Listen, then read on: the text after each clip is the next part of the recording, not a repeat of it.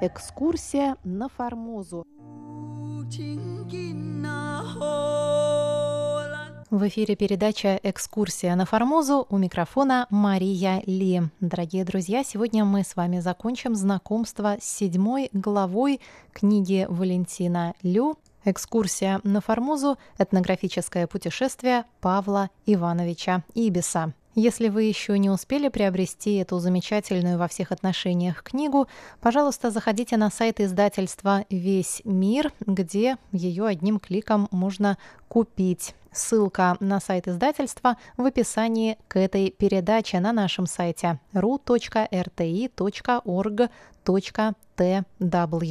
Более 10 лет старший научный сотрудник Института востоковедения Российской академии наук, кандидат исторических наук Валентин Лю исследовал биографию, в том числе и научную биографию, Павла Ибиса, одного из первых наших соотечественников, побывавших на острове Формоза. В 1875 году Павел Ибис прошел с юга на север через весь Тайвань, а по дороге он собирал ценные сведения о населявших Формозу коренных народах.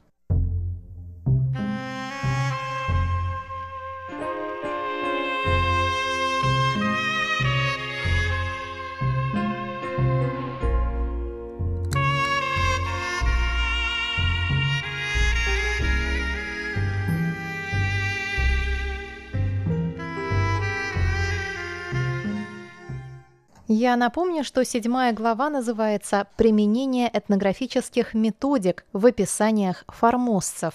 И хотя Ибис заявил главной целью изучения туземных племен, тематика его статей более обширна и содержит историко-этнографические описания всех основных этнических групп населения острова – китайцев, в том числе народности Хакка – китаизированных равнинных аборигенов Пепо или Пинпу и независимых горных племен из разных аборигенных народностей. При этом, как считает наш автор Валентин Лю, скорее всего, Ибис использовал так называемую методичку, а именно инструкции Императорского русского географического общества, а также изученные им западные научные популярные публикации. Мы уже говорили о том, что главным предметом внимания прапорщика на протяжении всего этнографического путешествия оставались формозские аборигены. Он подробно описывал их наружность, характер, костюм,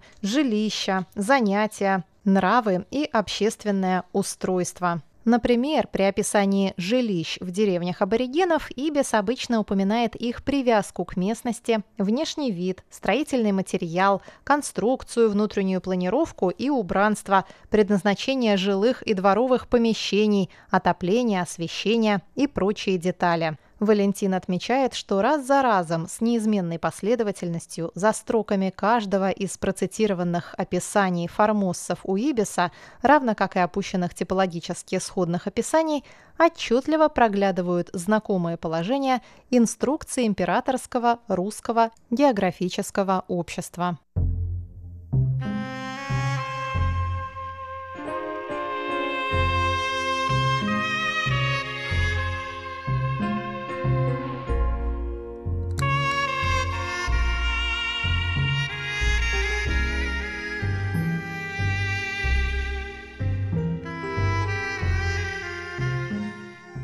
В заключительной части статьи 1877 года Ибис формулирует два важных вывода о возможной доисторической родине и путях миграции на остров коренных формоссов, а также об их будущем в условиях китайского правления – Исходя из своих наблюдений, он приходит к выводу о присутствии в языковой среде острова разных ветвей тагалога, принадлежащего к филиппинской зоне австронезийской семьи языков. Но китайская ассимиляция показала, как легко могут заимствовать чужие языки жители разных народов. Кроме того, если диалекты Формозы и восходят к тагалогу, то это еще не означает, что остров был заселен только с Лусона. И даже если большая часть формоссов мигрировала на остров с Лусона, меньшая часть их могла быть малайцами с Борнео, архипелага Сулу или Каролинских островов, Палау, как пишет Ибис. Далее цитата. От случайно занесенных сюда семей могли со временем возникнуть особые племена, и там, где они рано или поздно смешивались с новыми пришельцами, формировались новые племенные типы. Вдобавок к этому существует предположение о некогда проживавшем в глубине Формозы племени Папуа, распавшемся из-за частичного уничтожения войнами и частичного смешения с малайцами. Поэтому неудивительно, что на острове имеется так много племенных типов с самым разным цветом кожи, каждый из которых сложился благодаря длительному недостатку общения между ними. Таков мой взгляд на родословную малайских племен Формозы. Опровергнуть или подтвердить это надлежит будущим исследователям, имеющим лучшую подготовку и способным посвятить своей работе больше времени, чем это мог сделать я. Конец цитаты. И там же в финале последней в своей жизни статьи Ибис приводит короткую ремарку по поводу будущего коренных формоссов. Суть его личного прогноза достаточно оптимистична и в целом сводится к тому, что последним не грозит общий упадок, вымирание или истребление в текущих условиях и даже в случае перехода под китайское правление. И снова цитата. В завершение хочу сказать, что уроженцы Формозы не находятся на грани вымирания и вовсе не могут считаться приходящими в упадок, за исключением Южного района, где бесконечные кровавые битвы породили такие предположения. Это физически и духовно неиспорченные люди. Нигде я не обнаружил признаков таких разрушительных болезней, как сифилис и оспа. Поскольку браки заключаются довольно рано, не приходится говорить и о супружеской неверности, что подтверждает большое число детей, которых можно видеть в каждом доме.